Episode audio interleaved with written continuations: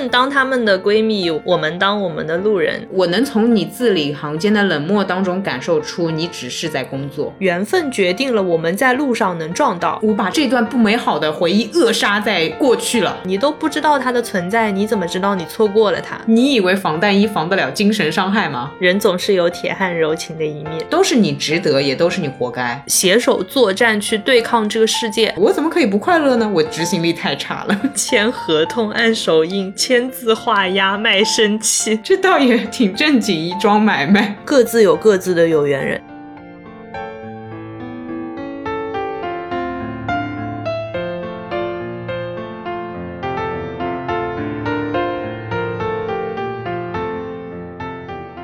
欢迎大家来到新年第一期路人抓马，哎，好开心哦！可以说这样一句话，我是路人优。哦呦，你怎么新年了之后突然就正经起来了？大家好，这里是其实还在二零二零年十二月三十号，但是忍不住想要说一句新年好的路人川。我觉得播客好玩的就是这个地方有时差是吗？时差高级感。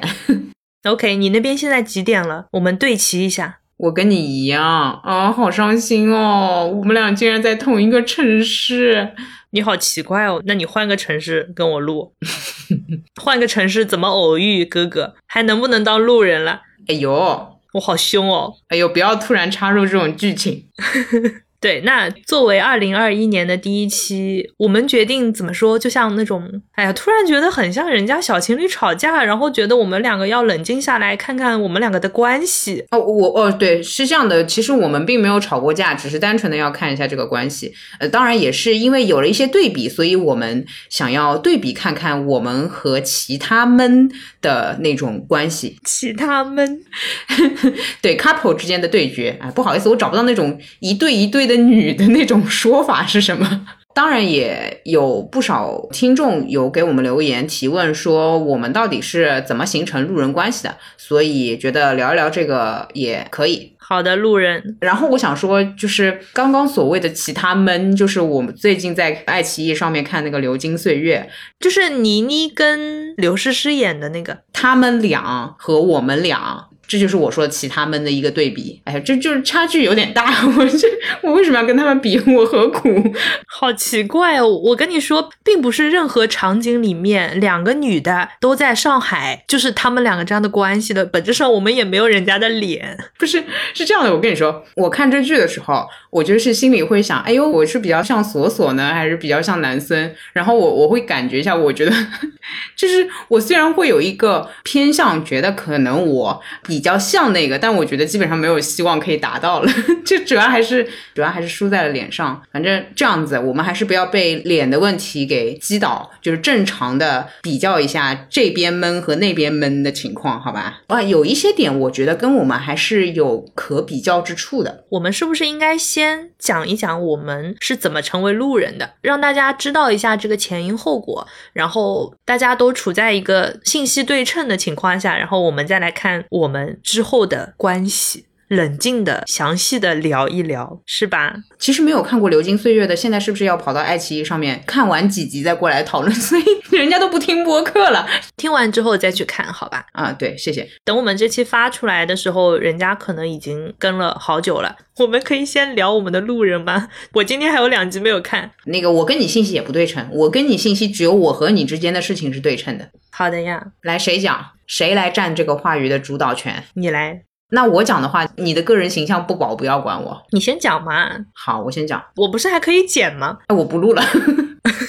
我写文章去了，你就改不动了。像那个《Love Actually》那一集，对吧？喜欢吗？没有听过的朋友可以去 听一下我们在圣诞平安夜发送的那个《Love Actually》特别刊。那个我们这期份的广告打好了 啊，那我就说一下，就是很多人问我和川是怎么认识的。认识的话是工作场合，但是区别于大家一般理解的是同事或者什么合作，而是一个比较小的活动。我其实是相当于活动的主办方（括号其中的一员）（括号），然后他是相当于活动邀请的，你们可以理解为嘉宾。但这个活动是线上的，所以我们当时是没有见面机会的，对吧？我们都没见过面，呃，但是见字如面。有，因为那个活动是跟文具相关的。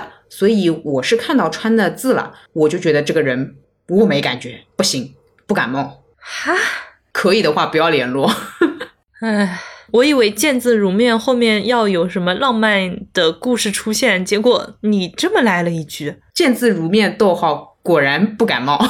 OK，你还加个果然，还强调一下，OK OK，你继续，你继续，我手指放在剪辑键上了。我好紧张，你给我多留点。其实大家看过川的字，然后包括我自己也是觉得这个字是很好看的。谢谢谢谢谢谢。但是大家知道，好看和你个人感情上对它有感触是两件事情，你懂吗？你有没有那种你觉得很好看，但其实你没啥感觉的东西？好看不是一种感觉吗？没有哎，大家不应该有一些通识的审美吗？一个字好不好看？比如说那么多字体里面，就是能称之为字体的，我都会觉得挺好看的，我能找出它们的美，但是我却只对某些字体有感觉。反正你的字体我没感觉，啊，知道了知道了。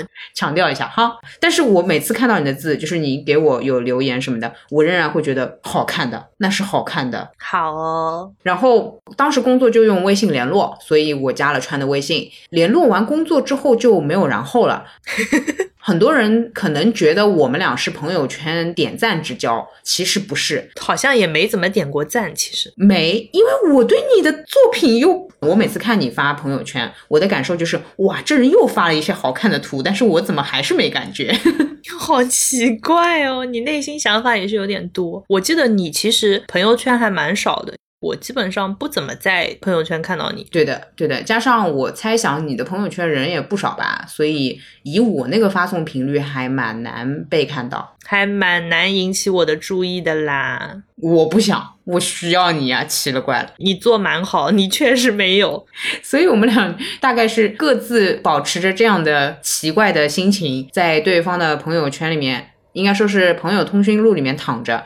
像我平时会删一些不联络的人的，但我之所以不删川上呢，是因为他是个有用的人，唉，你说说，对社会有用还是咋的了？就是嗯搞搞文具啊，搞搞拍照的这种，以后肯定会联络上啊。OK，然后就真的联络上了。就觉得这个小文艺圈子嘛，对不对？那就或者至少我没有用嘛。但如果别人提起来说要个什么会写写字的、会拍拍照的，我就会把你推荐给他。我是这样的人。啊，就是成为了你朋友圈的资源。嗯呐，那你后面为什么想要采访我啊？好奇怪哦。我那段时间是很想挖掘一些有意思的人，朋友圈里面这样的人还不少。嗯，就是青年某个领域挺做出来一些事情的人，所以我当初是想把这个做成一个系列的。嗯，对，然后也采访了摄影的，然后也采访了你，对吧？就是一个很正常的一个路子，所以我其实当时也列了很多其他人的列表，但是哦，采访你过后，这个我还没跟你说过。我，突然拆包裹，好激动。采访你之后，我发觉仅仅是这样简单的文字，或哪怕我打电话采访，完全不够，完全达不到我想要的那个效果。太浅了，你给我的回答很明显就是我跟你不怎么熟，我回答出来的答案。嗯呐，那确实跟你不熟啊。然后我发觉我要的原来不是这个，我要了的是深度的聊天，深度的聊天出来的你可以公之于众的东西。（括号这个东西就是我们现在的播客。当然，我现在只能跟你聊，以后也许可以跟别人聊。哎呦，请嘉宾预警呢，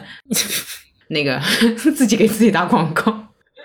对我当时其实就是觉得太浅了，没意思。这这有什么好？那问题千篇一律都是这个样子。太敷衍了是吗？我自己提问题也确实我也不敢用力，我不能上来就问你的感情生活是怎样的，这个太吓人了。理解。对啊，非常好奇，能写细腻的文字、拍细腻的照片的你，感情生活是否也是细腻的，对吧？其实这可能是我的问题。没有感情生活，哎，对，那这个答案也很酷，就因为光看你的 SNS 会觉得，哇哦，这样的女孩子，对吧？谈个甜甜的小恋爱，我也很好奇呢。这样的女孩子会跟什么样的人谈个甜甜的小恋爱？这样的女孩子至少要么就是男孙这种女孩子，长长头发，甜甜小恋爱。然后我认识你之后，我觉得这是什么什么东西？对不起，就是人生真的跟电视剧差距有点大，sorry。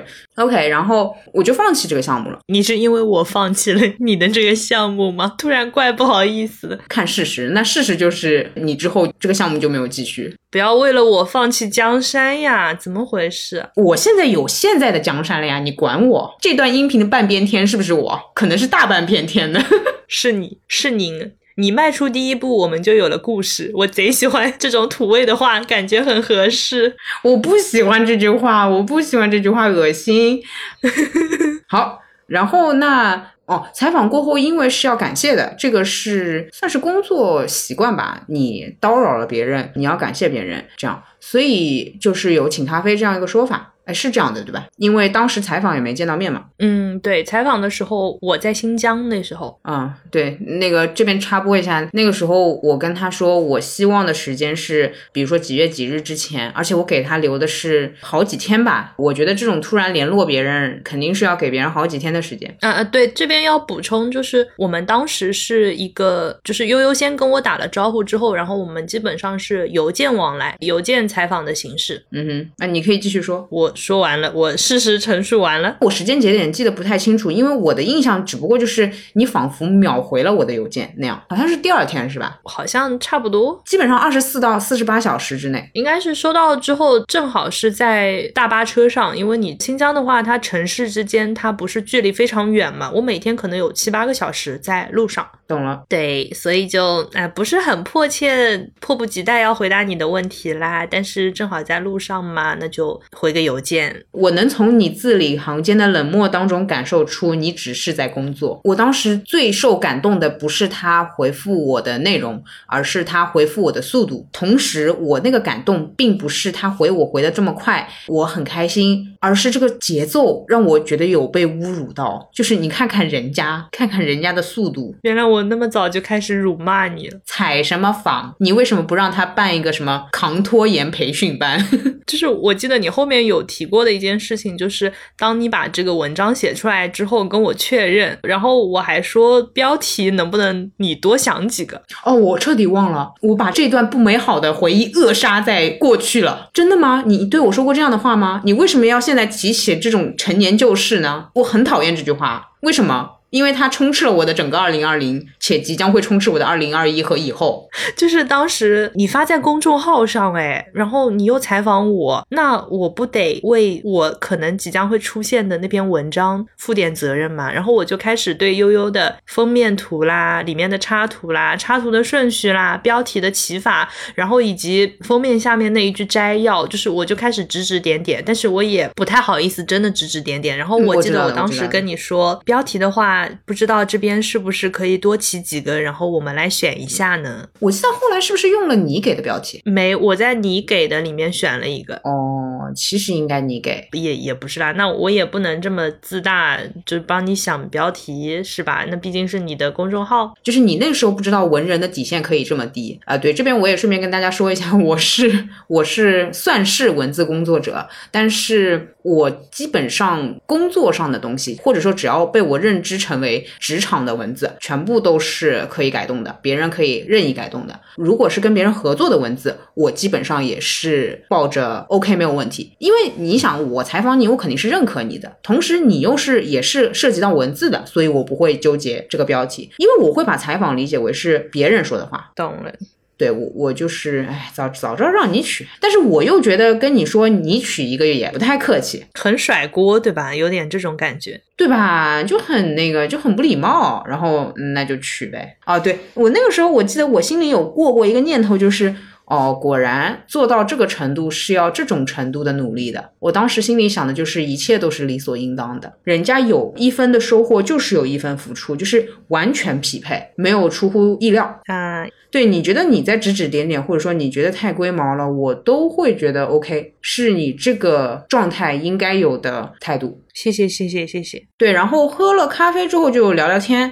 我记得咖啡那次在跟你聊什么？我记得是励志鸡汤的书吧，因为我们其实确实也约了书店在喝咖啡。对，我记得你当时给我安利了一本什么书来着？当时就是当下的力量嘛。啊，哦天呐，我到现在好像还没有看这本书。啊，没关系，反正你也知道这个意思了。当然，我也是因为当时在看，所以我才会推荐。嗯，再后面嘛，就是出去有社交活动会碰碰时间，如果你时间有的话就见面。所以其实我跟你第二次见面，你就见到了我们的魔术师帕特里克，哦是哦，对吧？我们当中还有见过面吗？没有，我并不是很想见你啊，我跟你见一次面之后就就赶去你组的局啦。啊。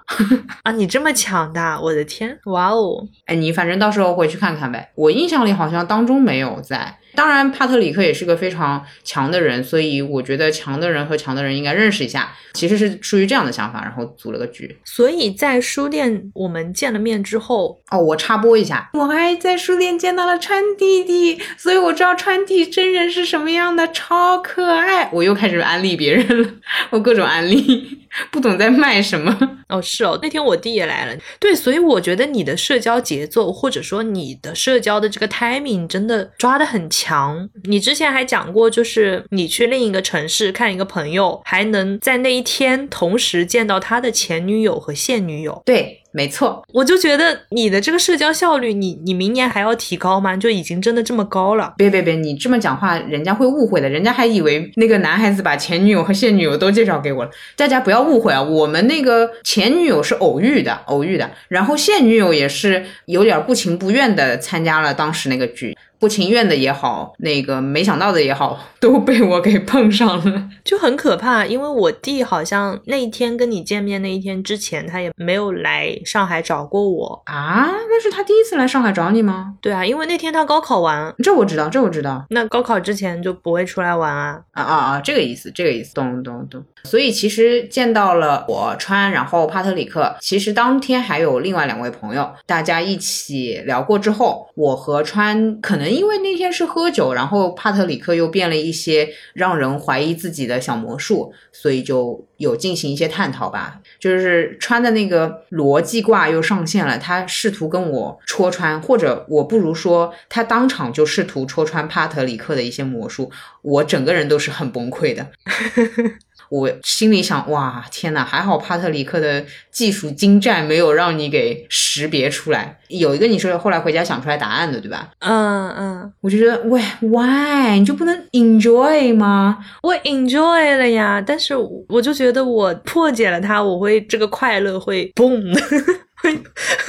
突然不知道应该用什么词，我就新的一年路人抓马的节目开始出现拟声词，，boom！！你知道我是很社交挂的嘛？我觉得这种他如果是烂，那就是我给面子；他如果是好，我更舍不得去戳破。然后川竟然会直接在当场问说：“那你这个什么什么东西？那你那个能不能给我看一下？”不是帕特里克完美避开了你的那些坑嘛？我内心 bravo，完美。太棒了，你都弹舌了，你这个 bravo，千万不要给他面子。但就是我会蛮享受那个过程。其实我很喜欢去验证，就比如说有一个悬念在这边，我其实是会很好奇，然后我也想知道我自己能不能猜出来，能不能看出来它的这个原理。那魔术它肯定不是真实的魔法，对吧？这个显然，那它其实就是某一些地方的推算。我们初中的时候有那种班级里。的那个晚会，然后我们宿舍当时是想了几个扑克牌的魔术，但那个就很简单，就都是网上去搜索来的嘛。但是比如说我想要经过一番操作之后，把四张 A 都出现在牌堆的最表面，那其实它只是一种巧合，它就不是魔术了。我只要去想办法满足这种巧合就好了。我刚刚有掉线，没关系，反正录音笔把你要说的都记下来了。对不起，我这段我剪的时候也是这样，就是。看到这一段出现，然后你前面几个字一出来，嘿，就拖到后面去。哎，你好奇怪，因为我听了一下，大概没什么口癖，所以我就这段就给你留着，好吧？真真的，我 我我来不了。对我我就会觉得这个很好玩，就很像揭秘。我看魔术的乐趣就是，哇，魔术师点名谁和谁了，好浪漫哦，这样子。啊，我看魔术的乐趣就在于我是不是可以搞出来这个东西，我是不是能够猜对一点点原理。你可能不需要看魔术，你应该去看魔方。你不需要魔，就是魔术的那个大部分人可能比较享受那种自己被耍弄吧，我可以这么说的那种感觉。你可能你可能丧失了，你这你去你直接去隔壁班奥数吧。不是哎，就是我在那个，就是因为他当时 Q 了我们，不是有玩一些小游戏嘛，在那个过程里面，我是觉得很享受的。但那个过程之后，我怎么样把这种享受的快乐持续下去？OK，那就是我去思考，因为我已经体验过了，我一个观看者或者说我参与其中的这个角色，这个魔术的快乐，那我如何放大这种快乐？我想要去站到他的视角去看他那一面，那我就可以拥有双倍的快乐了，不是吗？不 OK，不是的，延续并且双倍的快乐是让他再变一个 ankle ankle 就完事儿了。你为什么那不是，那他都 ankle 完了，你也不能老是一直抓着人家变魔术嘛。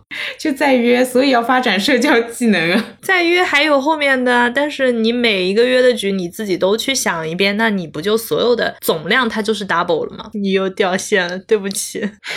不行，这个你这个逻辑好，那我们继续来，我看一下我们大纲接下来要聊什么。等一下，对我们新的一年第一次有了大纲，然后我感觉有一点陌生。啊，没关系，反正已经聊跑题了，我们的那个大纲已经完全跑题了。对，然后我们是为什么会为什么后面就这么？我同事的话说，就是跟谈恋爱似的，每天打电话。因为做播客，嗨，哎，我真的表示一下无奈。在做播客之前，也有几次，就是第二天我眯着眼睛去上班，然后他说你怎么这么困？我说我昨天晚上跟悠悠打电话打到三点，我整个人现在都是懵的。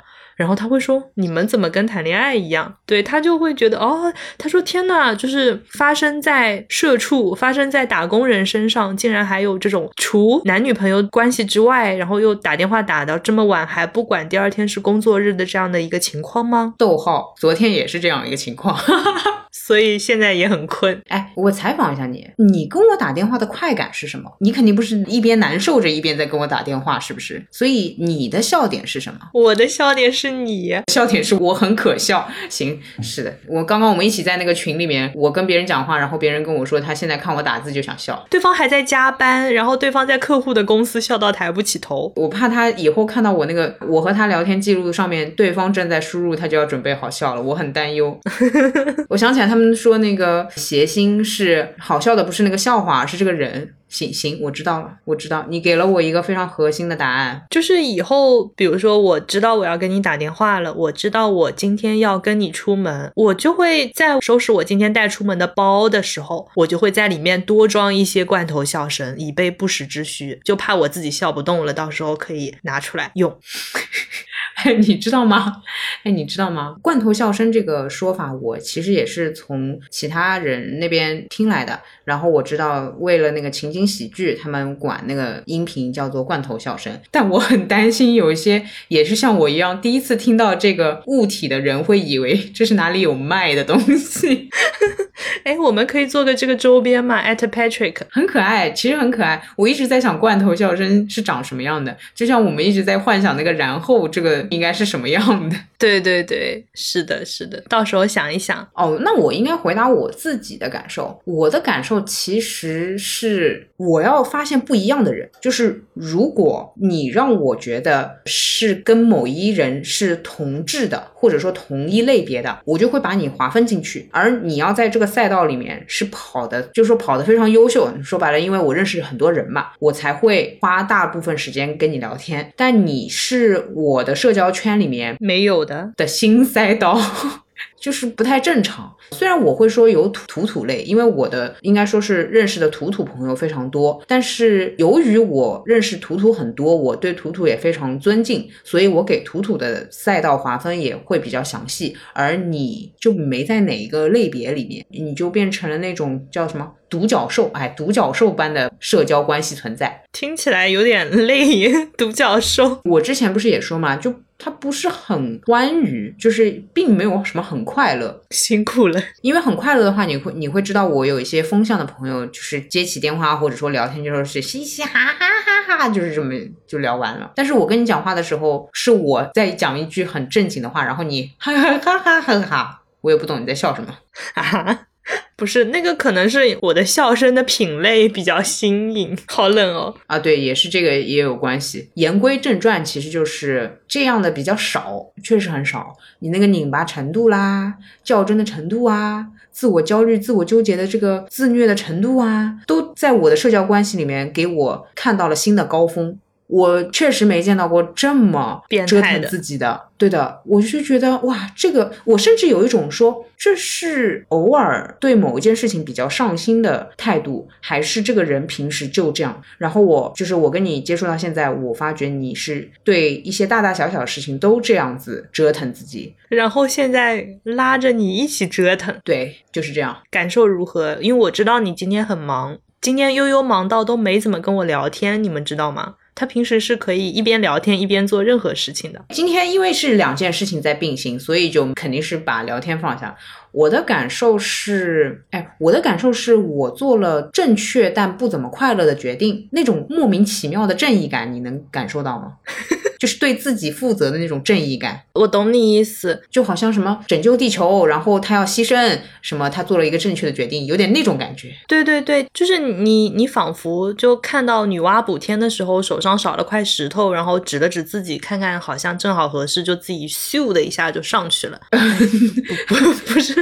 你这仿佛在英勇就义，你说的有必要这么悲壮吗，哥哥？但 但是跟你一起做事情，真的给我的感觉就到这个程度了，你知道吧？我甚至有一种说，那你这种人做事情不做出点样子来，真的对不起你自己这么纠结，真的诚惶诚恐，你活该，都是你值得，也都是你活该。好的，也是你活该，我。这一期太太狂暴了，我们新的一年就不能温和一点吗？对吧？因为人家说到那种什么闲聊播客啦，比如说现实肤浅，就两个人都好温柔哦。我听了，我这种不怎么不听播客的，我能听。对，然后人家说路人抓马，就两个人都活该。我虽然很硬，但是我喜欢现实肤浅，怎么样了？好的呀，人总是有铁汉柔情的一面，哪怕是你。那好，好像有点不太可能。好，那我们继续，我们继续。对，所以其实你要说到甜甜的，我就觉得我们不是种甜甜的。南孙和锁锁就是甜甜的，哎，你觉得我们是一种暴力吗？我不知道哎，我现在怎么讲呢？就是我本来跟人说话就少，然后我现在不知道哪个才是正常。当一个样本足够大的时候，比如说我们以前看那种超级变变变或者那种竞技类的节目，不是大家都会打分嘛？那然后为了这个分数的公平起见呢，这个游戏组肯定会说，你要去掉一个最高分，去掉一个最低分，然后你的这个节目你的平均分是多少？对，没错。但你放在我的人际里面，我的样本太小了，去掉一个最高分，把你去掉了；社交频率的这个最高分，把你去掉了；去掉一个最低分都没了，那。就是就两个，然后我的分数变成了一个问号。这是我前面想表达的，就是我其实也不知道哪个才是正常的，或者说不知道平均水平应该是怎么样的。我就会发现，我好像拿到了一个还蛮特别的副本，那我不知道别人手上的本是怎么样的。哎，我们到底是怎么走到路人关系的？我记得好像是你提出来的啊。对，搞了半天，我路人还没有解释。对我们其实一直没有讲到底什么样的关系才是路人，因为我印象中，在我们说那个占星的 A P P 之前，其实你有提到过这种就是非非常亲密的闺蜜的关系。是这样的，我因为是有所谓闺蜜关系的朋友的。这种朋友不是就一个吗？你总不能说我有两个闺蜜、三个闺蜜，我觉得好多。我自己的话，觉得一个够了。我就觉得你既不可能是我跟前辈那种哈哈哈，也不可能是我跟那位朋友那种淡淡的来往、长久的时间的那种情况。然后我仔细思考了，我跟你的这么一个状态。我觉得就很像那种可以认真讲话、很认真讲话，但是永远都没有办法成为对方的那种关系，没有办法成为。其实大家都没有办法成为另外一个人，但我甚至不想带入你，我对你的生活甚至都有点不好奇。不是，我对别人的生活都不是很好奇，我卡住。就是这是我跟你的反向，但我的不好奇其实满足了你的舒适区。如果我对你的生活整天太好奇的话，我觉得你会难受的，会有点压力，是吧？所以正好还非要一个可能对别人都很好奇，具备社交能力。因为你知道，如果你跟我说过了，我就是很讨厌吃什么，那 OK，我是记得住的。但是你要说我来问你，哎呀，你喜欢吃这个吗？你喜欢吃那个吗？这也不存在。是，但我确实会问别人，你喜欢吃这个，喜欢吃那个吗？我会问，哎，理解，这个很微妙。最后的结果就是我符合你的舒适的状态。就像我们之前单身的理由那一期聊单身的理由，嘿，我这句话也是有点不知道在说什么。其实这个我们两个人的不同，或者甚至是两极，以及正好没有踩到对方的雷区，而且。处在对方的那个舒适区的状态，算是可以维持这样的一个认真聊天、交谈的这种距离的关系的理由。哦天哪，我定语太多了。我这个也是我前几天在想，呃，我前几天也跟你说过，路人不就是问问路、指指路、说说今天天气，很认真。尤其是路的信息你也不能说错，然后需要的时候你就会打招呼的人，不需要擦肩而过，你不打招呼你都不会觉得尴。尬，你跟路人打什么招呼？对，就是为了问路。我当时提出这样一个可以理解为，或者说可以被很多人理解为远关系的一个原因，是我觉得提出中近距离关系会让你觉得有压力，同时我也不想和一个。不想和人建立那么紧密的关系的人建立紧密关系，你懂吧？就是你都不想。我要是说，哎呀，我们是朋友吧，然后我们一起做好朋友吧，这样子我会难受。我干嘛要对这样的一个你说这样的话呢？你洞察了我的属性，然后这个以上算是符合你的条件。我自己的条件其实是属于，你看你有个很好笑的地方是，其实做的很好，不叫很好笑。这个地方其实是你虽然说有很多时候对。人际很钝，你跟我说，哎，我不知道他这句话什么意思，或者说我也不在意他是什么意思，但你不会戳到别人，当然你也不会戳到我，嗯，就是比较安全，嗯，虽然是有的时候你跟我说话是很直接的，说我希望你下次怎么样，或者我觉得这个不太好，对啊，这么说才对，因为有些人可能会有的没的说一些很奇怪的话，绕了半天也不知道。但其实我又从他的情绪上感受到他对某一些事情的不满，这绕没完了。就是他也不藏藏好，他他也不说说清楚，这个就很难受。像你就是直接说，懂，不具备藏的能力。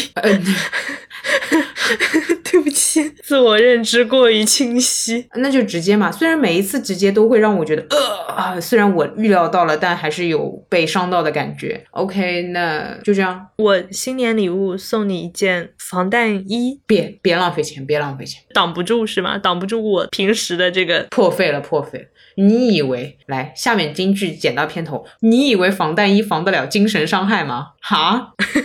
防弹衣只能防住物理攻击，但是我对你的伤害是化学攻击和魔法攻击，好吧？哎呦，真的，所以，哎，之前不是有一期说了嘛？我克服拖延的一个方法就是心里默念，这是川说要做的，这是川跟我提起过的就可以了。我这样会不会积很多口业啊？我好担忧。嗯，不会，不会，不会，你有为我好。所以你可以多说说点，比如说我希望你过得幸福快乐，这样我一旦难受的时候，我心里会想，川有跟我提起过要幸福快乐的，我怎么可以不快乐呢？我执行力太差了。我天呐，有没有很有逻辑？那个开心快乐还真的不是乱说的。之前我不是跟你说想要当下的力量嘛，活在当下。然后你有的时候也会提醒我说，也是你说的要活在当下。当然你不是在嘲讽我，你只是在提示我，这个提示就是很有效的，我就会觉得很吓人，我就不敢。不在当下，因为如果我太过虚妄的话，你就会说，可是你说要活在当下的，我要么活在当下，要么被你侮辱，所以我选择活在当下。谢谢你，太捧场了，太客气了。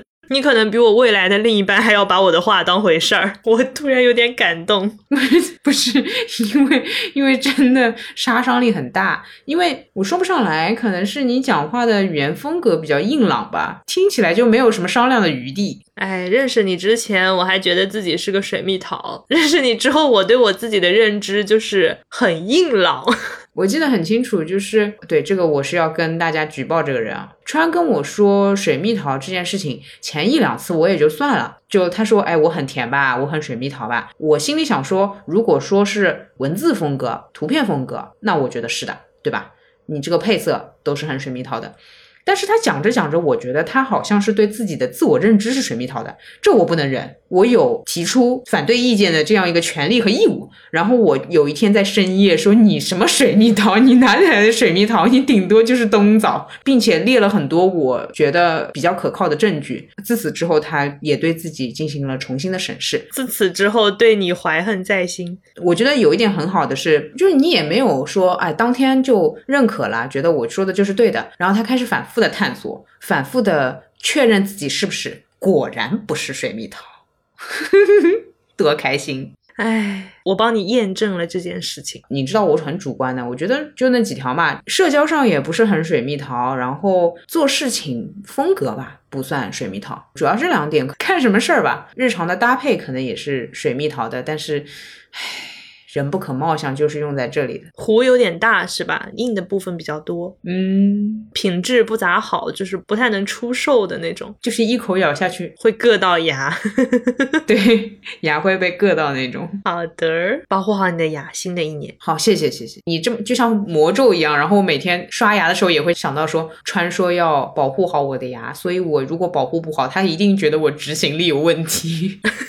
太可怕了，所以我们是在路人这条路上越走越远了。哎，咋了？因为我们前面讲到那个剧嘛，那个《流金岁月》，它里面是两个人就是很闺蜜的那种感觉。嗯呐，你有过吗？你跟你那位重要的朋友是这种闺蜜吗？没，太腻歪了。你不要让他听到这一段，我和他会同时呕出来。主要还是因为我不是长头发，这是什么理由啊？那个开玩笑，我会觉得剧里面南孙和索索的关系是那种甜甜的，但我和我的。那个朋友的那种感觉是辣辣的、苦苦的、酸酸的，无糖，那还是酸辣感啊？酸辣啊！你果然喜欢川菜，酸辣感无糖。然后跟您的话呢，就是基调苦，中调苦，后调苦，苦苦苦。哎呀，好没劲哦！苦中作乐啊，所以我们才能讲笑话。对啊，太苦了，嗨。这日子啊，是啊，你你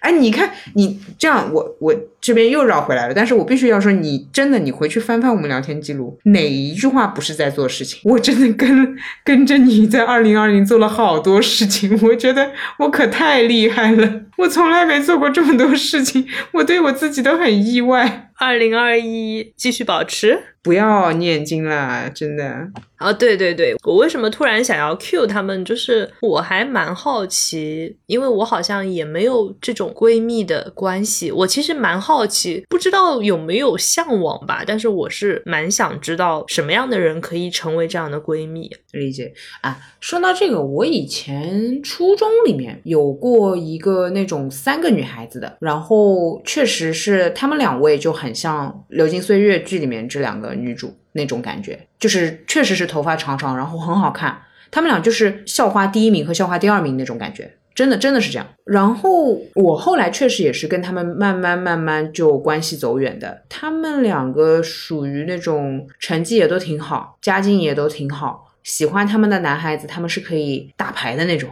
真的就是很强，很好看。平时聊天聊明星之类的话题，也聊爱情小说，也聊爱情。什么都聊。我说实话，我会觉得太岁月静好了。我感觉听下来是他们聊的那些过程当中太愉悦了。嗯，愉悦的，甜的，可能喜欢他的，然后他也喜欢，然后告白了，小纸条等等等等。但这样的事情，虽然我在学生时代会被告白，然后我也有我自己暗恋的人等等，但是我的生活确实很抓马，就是我是那种曾经会对向我告白的人吵架。的那种人还是不一样。我也有我的感情，我也会很认真，也会伤心，也会收获愉快。但是好像就是怎么跟他们不在同一个频道上面。我的一个感受啊，我刚刚突然想到，我觉得他们的关系，闺蜜的关系，或者说倪妮跟刘诗诗他们演的那两个角色的关系，就像是他们是同一阵营的，他们两个是一条战线上，然后去对抗这个世界的。但是我们平时聊天的状态，可能是我们本身就是两极，但我们也会携手作战去对抗这个世界。只不过我们的这个出发点是我们先一致对外，然后我们自己在内战，就是这个讲的有点奇怪，但是 OK，你能 get 吗？是不是？当然我们只也只能猜啊。所以你感觉下来就是说，他们基本上一直在同一个阵营里，对吧？我觉得他们是他们聊天的那个维度，他们是站在一边的。嗯哼嗯哼，怎么说呢？就是你讨厌的人，我也讨厌，我陪你一起讨厌。哦，我懂了。我们可能是你讨厌的这个人，我也讨厌，但是我讨厌他的 A，你讨厌他的 B。对，以前确实碰到过这情况，然后我们两个就没有再继续讨论下去。对，就是我们讨厌不到一起。对，我记得我好多次跟你讲的一句话就是，哦，那我倒不讨厌他这个地方，我觉得哪里哪里哪里不行，然后你就不理我了。对对对对，所以说我们有时候会一起去解决一些事情，一起去做一些事情，一起去对某一些外界的人事物做一些评价，但是这个评价的底层还是我跟你的立场不同，我们去讨论它。啊，果然不是闺蜜哦，闺蜜这个词真的，那我可能没有，因为我跟所谓关系很要好的那个朋友，对吧，也是朋友，我跟他很多事情上都不站同一个阵营，我跟他讨论很多事情的时候，也是彼此嘲笑，对吧？哎，就觉得挺神奇的，就感觉闺蜜的这种存在，其实像剧里面他们两个人的条件也比较不一样吧。我记得看完那个头两集的时候，我不是还找你聊嘛？就是我觉得他们像南孙，就是家里条件非常好，但是索索就是一直属于住在他舅舅舅妈家寄人篱下的这样一个状态。他们的生活、家境、出身、平时的状态都很不一样。那他们为什么可以做这么亲密的朋友呢？他们的这个对立跟我们的对立的区别是什么？因为我们其实单从这些条件还是比较像的吧？我觉得，就大家平时说的物质一点，甚至是消费水平这种，就觉得大家就都是差不多的，不是那种悬殊的。包括我们的价值观也是差不多的。对他们其实那个家境不一样，让我觉得很惊讶。哎，我也有跟我家境很不一样的朋友，但果然说要做闺蜜很难。很难不嫉妒啊！对，我跟你说个里面个情节，就是他们俩一起去吃馄饨面。南孙家里是那种原来七天到家工作的保姆，改成五天到家工作的保姆，他都觉得家境已经开始往下走的那种情况了。（括号我家从没请过保姆。）（括号）那我就觉得他怎么去苍蝇小馆吃馄饨啊？真的 OK 吗？虽然我知道，就是有钱人是会去苍蝇小馆的，我和有钱人也一起去过苍蝇小馆吃东西。我是觉得长久这么。操作好像有点辛苦，你觉得他在迁就吗？我觉得他是被艺术化的不在意。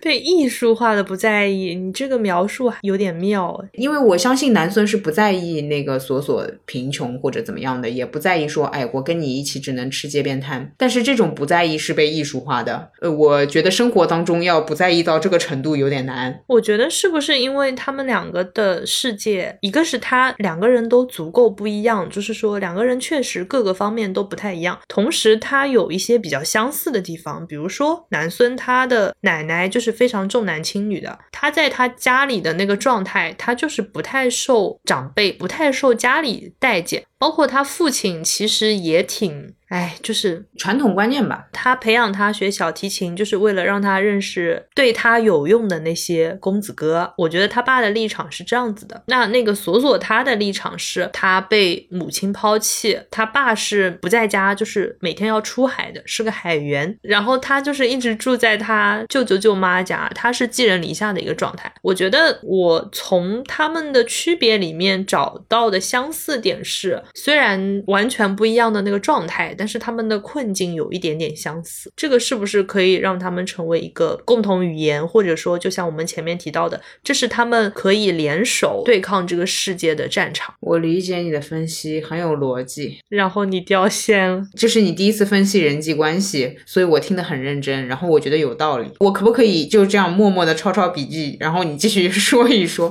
我是想说，OK，那可能也就只有这样一些点能把他们拴住，因为本质上。现实生活当中没有这么强的力量的话，是推不动的。确实，你也说了一些比较可以说是严重的事情，对他们影响非常深远的事情，导致他们会有这么一个关系。所以我也说是艺术化的不在意，就是他的困扰也被艺术化了，也被加深了。所以那个简单的苍蝇馆子也就无所谓，就 OK 一起吃。是是是，因为他们要对抗的东西其实有更多。婚姻上的问题，原生家庭的问题，其实各自有各自的问题吧。当然，这个对于电视剧来说，就是你需要出现这样的问题，你这个剧情才能往下推动。它可能它有一些地方会埋一些让两个人争吵啊、发生冲突的这种种子，但是这个种子也是为了后面更加强化、更加让他们的关系达到另一个高峰，所以这样埋下来。它有点像是一个提纯过的关系吧，我觉得是。OK，哎，其实我想问你一个所有看影视剧的人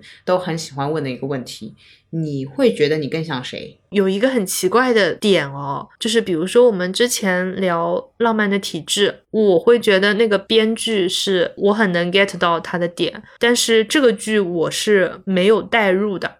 那你更想和谁做朋友？我想和那个王永正做朋友。呦呦呦，你好诚实哦，怎么办？哎呦哎呦，脸红了。呦，对我我也是啊，我觉得他好可爱，太可爱了。那我可能就不只想跟他做朋友了。哎，剪掉。啊，为什么？你给我留着，你给我留一句告白好不好？好啦，不要内卷。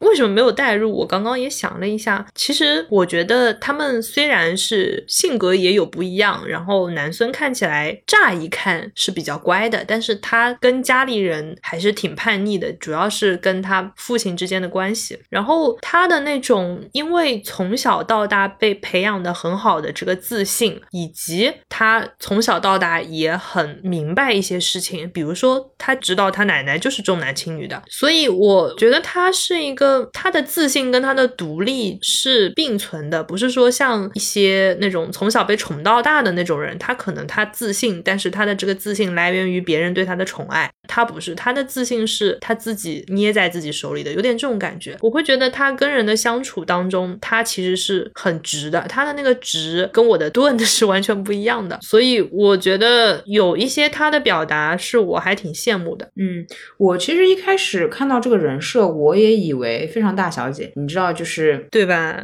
但我没有讨厌他的一个原因是，他蛮正常的。就用我的话来说，就是如果他在现实生活中，我是能跟她沟通的。我觉得他不会那种不食人间烟火的跟我说什么，那你就怎么怎么样好了。（括号这个要做这件事情可能要花一两万。）（括号）他虽然是有一些部分，我们看到他花钱也有一点点大手脚，但他心里门儿清，就这也不是他自己的钱。他卷头发那个嘛，就是我其实当时看到他去卷头发，我心里就想着，我来了，果然吧，还是大小姐吧之类的。我心里是这么个 OS，我这个弹幕就要差点发出去了。然后他说卡里还有钱，他心里知道，他有点就是像薅羊毛一样。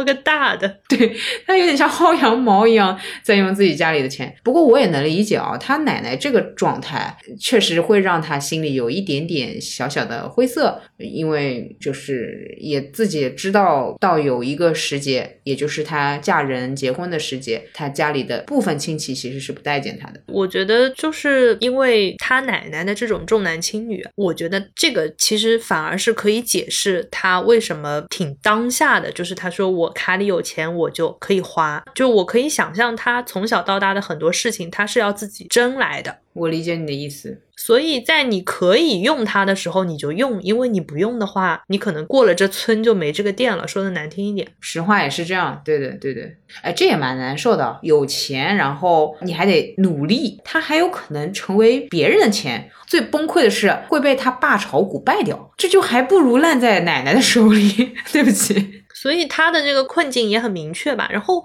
我刚刚还想到，因为我自己反省一下，我好像也没有这么亲密的闺蜜。哎，不用反省吧？就是我我自己审查了一下，然后我刚刚想到的一个想法，我没有那么大的困境，我遇到的人生的难题跟挑战，我自己可以 cover。所以这是不是我没有去找一个这么亲密，然后一起在必要的时候互相安慰对方的坏情绪，然后互相分享快乐？这种近距离关系的这个必要，就是因为我好像自己 OK。天呐，这么讲出来是不是有点没？我听懂。然后我刚刚想到的是，你有没有发觉，我们关系最好的时候，就是我们播客最烂的时候？怎么说？展开讲讲。就是你有没有发觉，呃，选题选不好了，这期内容觉得哪里不满意了，然后觉得做的累了，突然大家进入低谷了，哎呦，感情好了，打电话联络联络，开始关心对方了。这个里面不是功利的说，我希望把对方的心情调好，然后录个播客，因为前提是知道大家都想要做一个好东西的，但是大家做的这么烂，肯定是对方出问题了。这其实就是你所谓的困境。所以你的那个总结是对的，我我懂你意思，嗯，对，这就是我说的，我们关系好，播客就烂，不，其实是我们共同遇到一些问题的时候，我们才有机会促进我们的这个关系。其实是的，你好，我也不用跟你讲话，你平时发点什么各种公众号图文给我看看就完事儿了。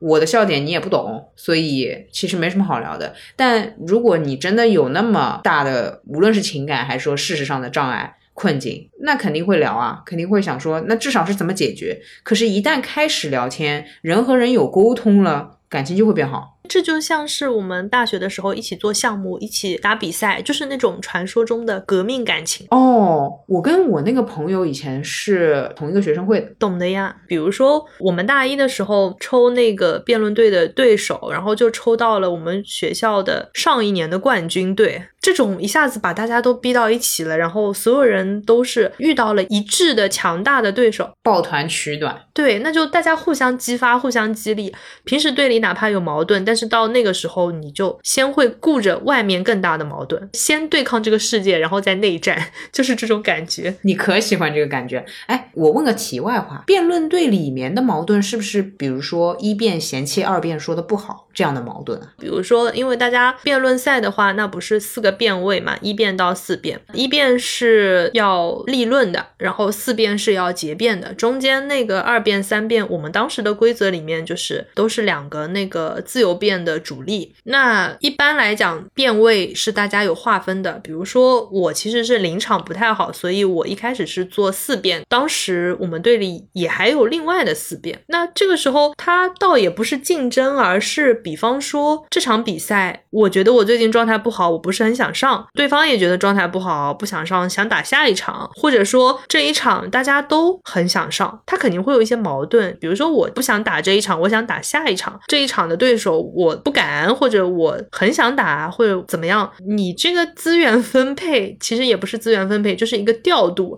你多多少少肯定不会让所有人都满意，对吧？当然这都是小问题。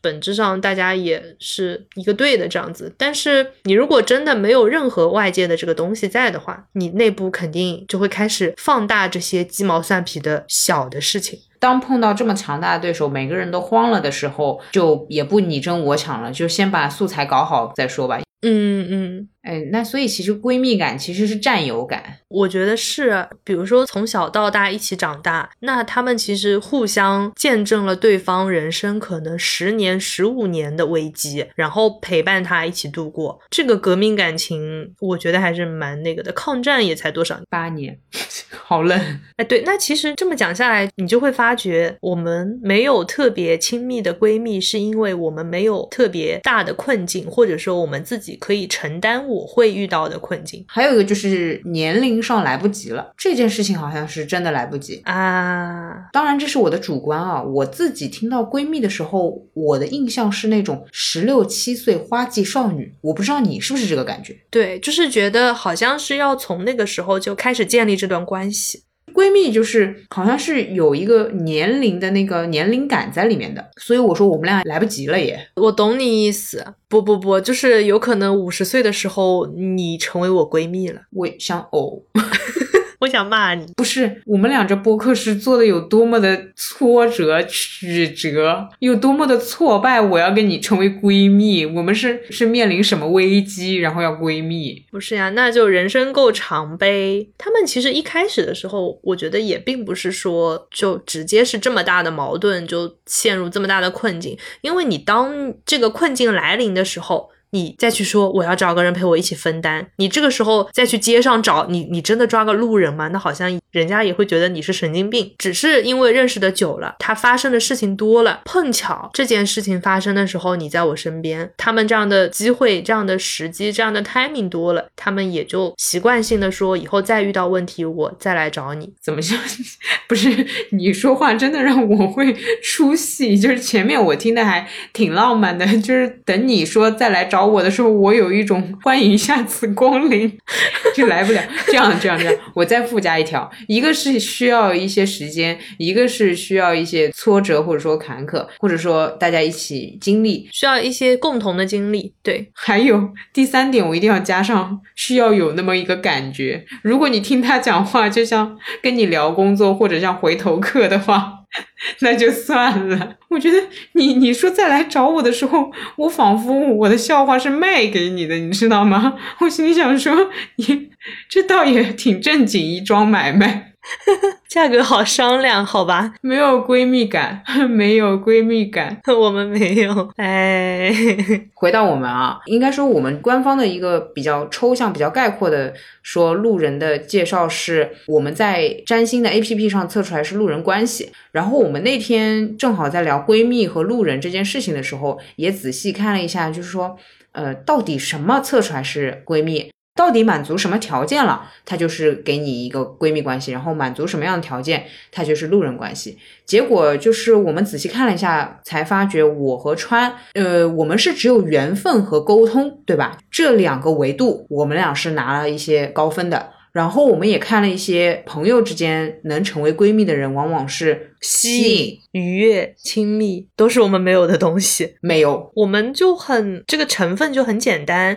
呃，我们一个是缘分，一个是沟通，对吧？缘分决定了我们在路上能撞到，我们可以遇到同一个红灯；沟通决定了我们能搭上话，不会说我跟你说 excuse me，你跟我说卡昆卡。两大要素，一个决定了有机会聊，一个决定能聊下去。除此之外，没有别的。是的，而且我觉得这个缘分，很多人可能会单纯理解为碰到就是缘分，相见即是缘。但我不会觉得是一个原因。是你还记得我啊？我一直反复强调，如果我和川是二零一八年，也就是我我上一段工作那段时间紧密的联络的话，我们俩可能最后要崩，互相讨厌都是有可能的。因为我那个时候就是觉得你怎么可以这么纠结？我身边也有纠结的朋友。我就觉得你怎么可以这么纠结？你何必那么纠结？那个时候呢，我其实也很拧巴，我并没有很快乐。人就是这样的啊，自己不快乐，然后整天指望别人快乐，就是这样。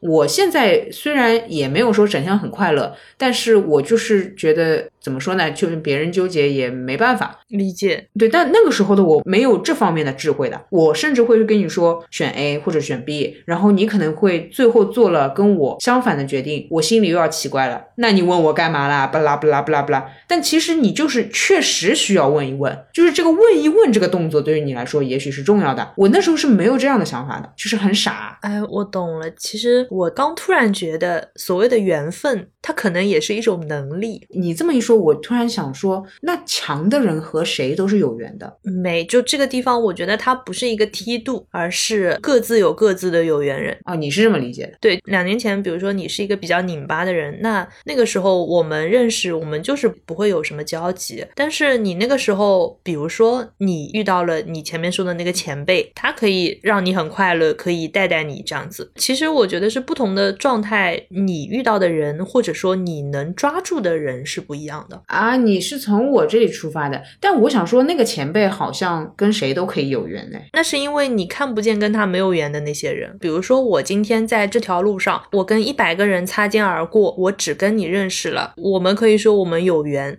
你不会知道我跟九十九个人错过了呀，没有办法量化。你不认识的人，那你就是不认识，你都不知道他的存在，你怎么知道你错过了他？我听懂了，所以你指的这个能力是有运气部分的，并不是说包容性够强他就能有缘，就没办法的这个事情。对对，反正总而言之，还是非常庆幸二零一八年没有跟你多聊，真的，我那个时候非常冷漠是对的，没聊是对的。虽然我那时候就很会聊天，但是我心里非常难受，很拧巴。我那个时候的状态也一般般吧，比较盲目，很多事情没想清楚。大学出来，互联网公司有点后大学时代的那种感觉。现在回头去看啊，那个时候的你在做事情这个领域也已经练得很好了，因为我们活动请了很多个嘉宾，你给到的回复非常标准，非常舒适。谢谢谢谢谢谢，虽然可能是第 N 遍，字也不是我很喜欢的那种，但就是按时交稿，对吧？然后完成任务，然后完成的很好，质量高，没了。好嘞，对，哎，我记得当时可能是你啊，因为我已经想不起来那句话是谁说的了。但是我现在推测应该是你。当时其实就也是一本手账，需要我提供一些它的使用案例。然后呢，你们当时寄给我了一本下一年的新年的手账，但是那那个时候其实我记得是个十月份。然后我说，那这个就是直接写在它对应的那个地方，对吧？然后你们说了一句。对，本质上你写完之后，这本本子也就废了。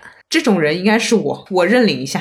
对我也觉得是你，估计也不可能是别人了。会讲这种话的人应该是我。哎，我为什么要讲这么残暴的一句话啊？因为我现在社交当中，职场是不会讲这种话的耶。但这句话是就是很明确，因为你说废了，就你你不说，我可能还不知道我是写在空白页，还是说。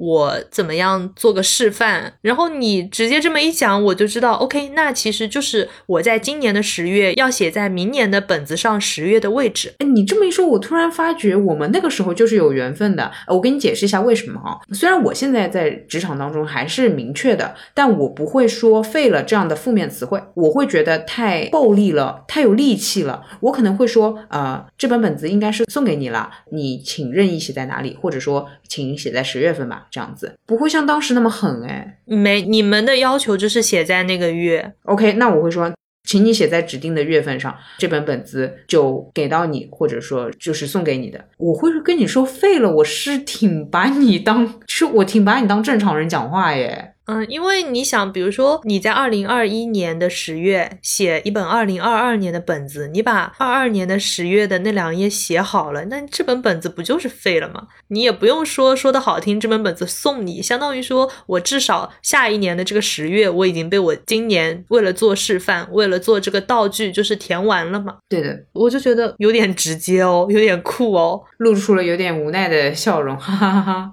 哈哈哈。我我当时就觉得哇，就是这么直白，也不怕我拒绝，蛮蛮狠的，蛮强的。假设我们再来一遍，也就是我仍然是我的立场，你也是你的立场。我虽然就像之前说的话术上会变得更加正能量一点，但我也是会很直接啦。我会告诉你，或者说我会在括号里写，对，没错，你明年的十月份已经废了，可能还是要说这句话，就没区别吗？对吧？对不起。这本本子送给你了，括号对，明年十月的日子你就不能用了，这样也跟废了没什么差别。对，那个场景其实很明确。当时的我也是对本子很有仪式感的。那样写了之后，它就只能成为我的工作笔记。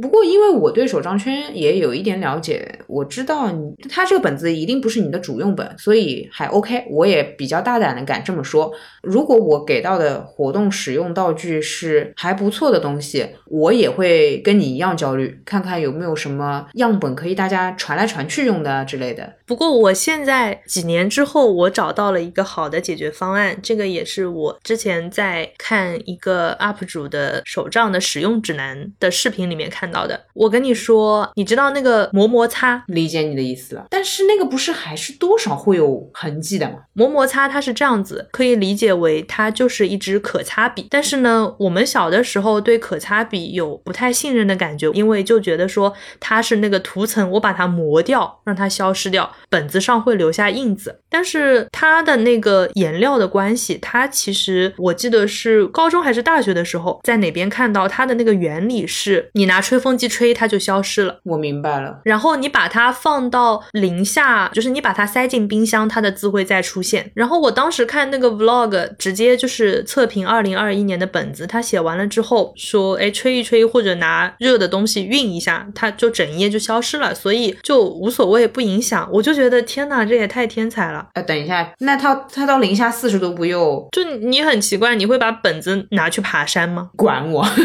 你哪怕真的把它带到零下四十度的地方，它这些字还原了。等你回到你温暖的卧室里面，吹风机一吹，它又消失了呀。你只要后面写字用正经的、不会褪色的笔写就好了。没，我现在突然对这种笔有一点恐惧感，它仿佛一个阴影，永远追随着我。对不起，我我情绪太重了，对不起，好恐怖，你不觉得吗？一冷它就出现了，哟。啊，让我冷静冷静。对不起，我我应该正常的、客观、理性的去看待文具。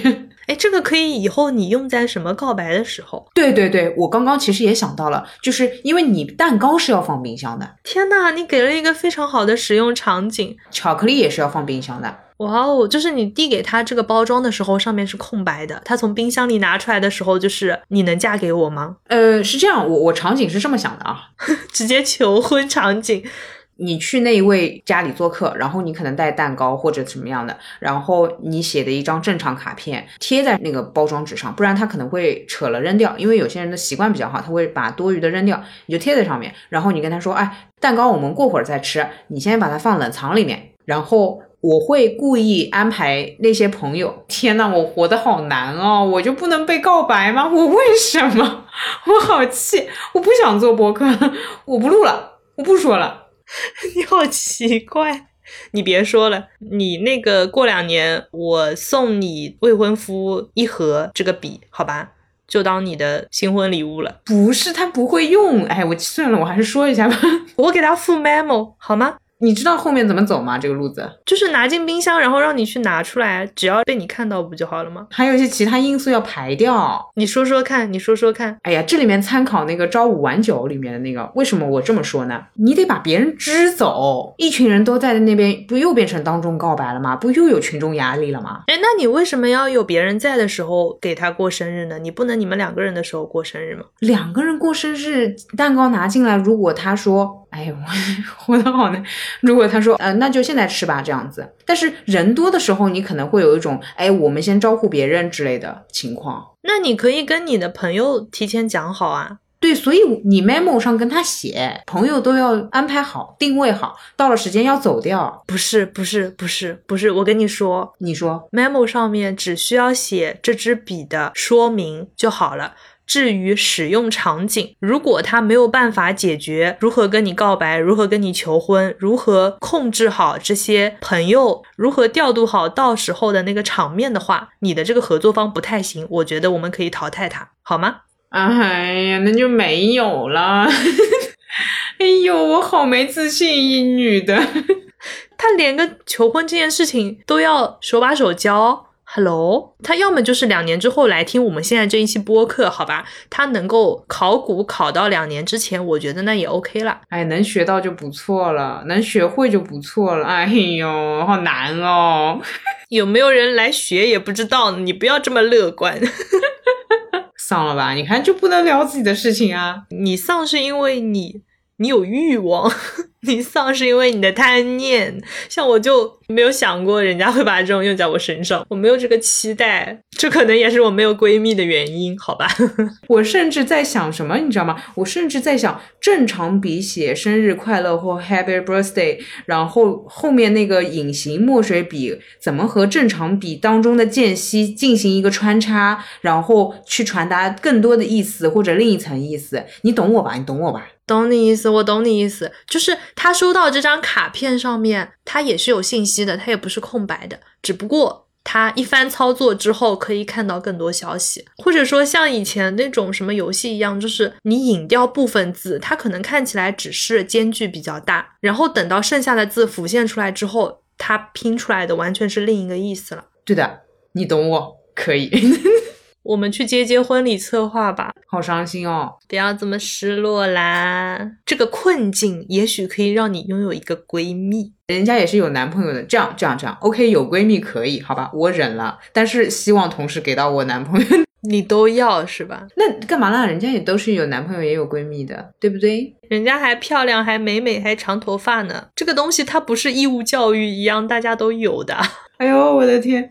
哎，你别说，倪妮嚼口香糖 是真的。我因为她其实演的有一点小小的那种痞的感觉，就是那种市井。但是 我当时其实心里想了一下，我那么嚼口香糖，我整个人都不好了，就没办法，气质挡不住呀，气质挡不住。倪妮她骑个小电驴，我都觉得她飒的飞起啊！对对对，她有一段不是那个在上海小梧桐街道吗？好吧，好吧。哎，所以新的一年接着当路人，接着抓马。哦，对对对，你说要续订来着？哎，对的呀。那好的呀，那对，好好了。对的呀，您您要修改合同吗？就这样就可以，就挺好。好的呗，新的一年也请多多指教。哦，对对对，说到这个，哎，我激动的就是人都开始乱动。呃，新年，哎，算了，我还是期望一下吧。我这个人就是还是很对各种事情有期待，想要跟你挑战各种路。二零二零，我们原先在做播客之前，不是还有一些生活上的挑战嘛？什么早睡觉也好，或者说一周读书，或者一周干什么也好。但因为做了播客这个大挑战之后，就忘了一些。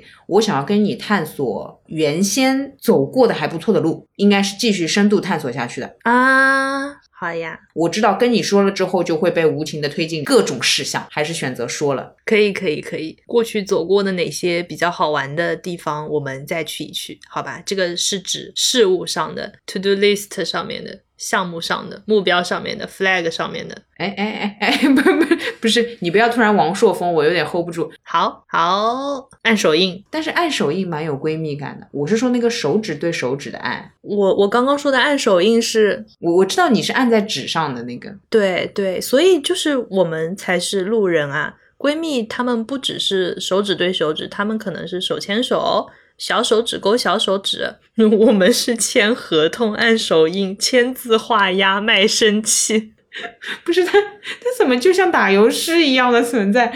你是整天在跟别人操作这个东西是吧？行行行行，那个呃，对对，应该跟大家说，别的可能没什么好期望的，但是二零二一年路人还是会继续那个抓嘛，嗨嗨。对他们当他们的闺蜜，我们当我们的路人。他们有他们的流金岁月，我们就继续路人抓马，好吗？好的。自问自答啊，不是不是你你都不给我回答的机会了，我现在很焦虑。不是这样的，我跟你说，我还有一个事情要警告你啊，就是一般一年的开头往往决定了一年的基调。这个虽然有点迷信，但它就是这么一个道理。所以我回答好的，好吧，好的，我要掌握自己的话语权。好嘞，请多指教，请多指教，客气客气，承让承让，多多关照，谢谢尤总。不是这样，寒暄到什么时候？哎，川总客气了，你自己说开头比较重要，那就客气一点。不是，你要知道，第二期如果从第二期开始就是客气客气，又来又来。哎，是你是你，好巧好巧，这你也不能这样子啊。对，那个我们新年新气象，没口播了。这要 Q 吗？就就默默的就没了呗。因为有些平台不让我们过审，因为口播，所以我们大家去各个地方搜索“路人抓马”就可以接着订阅我们了。再次感谢大家二零二零年的陪伴，希望我们的老朋友还是可以接着一起偶遇。也希望二零二一年可以认识更多的路人们，祝贺大家一起，包括我，包括川，跨年成功了。对，都到二零二一了吧？没有漏下的吧？啊，就是报告本次活动应到多少人，实到多少人，无人请假。报告完毕。一个比一个冷，就这样吧。我也已经接受新的一年。哦，对，然后其实我跟川，哎，就是没口播你就结束不了，你知道吗？你说，你说说，我跟川其实现在已经是十二月三十一日的凌晨了，所以距离二零二零过去还真的只有那么二十三小时四十分钟，就是挺紧张的。我现在有紧迫感了，因为它直接是以二十几小时倒计时这么操作的，所以那我也保守一下自己的时差，也说一句新年快乐。好，新年快乐。好，那本期节目就聊到这里啦。然后就虽然没有口播，但是还是非常欢迎大家在评论区跟我们聊一聊你和你的闺蜜的故事，也可以跟我们一起追一追流金岁月，说一说你会带入谁，你比较喜欢谁。我真的好久没有看国产剧了，我还怪兴奋的。以及我刘诗诗和倪妮演的片子，我一部都没看过，这还是我第一次看他们在剧里面。嗯，这两个演员我都蛮喜欢的。好的，那就聊到这里啦。下个路口见，下个路口见。绿灯了，绿灯了，走了，走了，再见，再见，拜拜。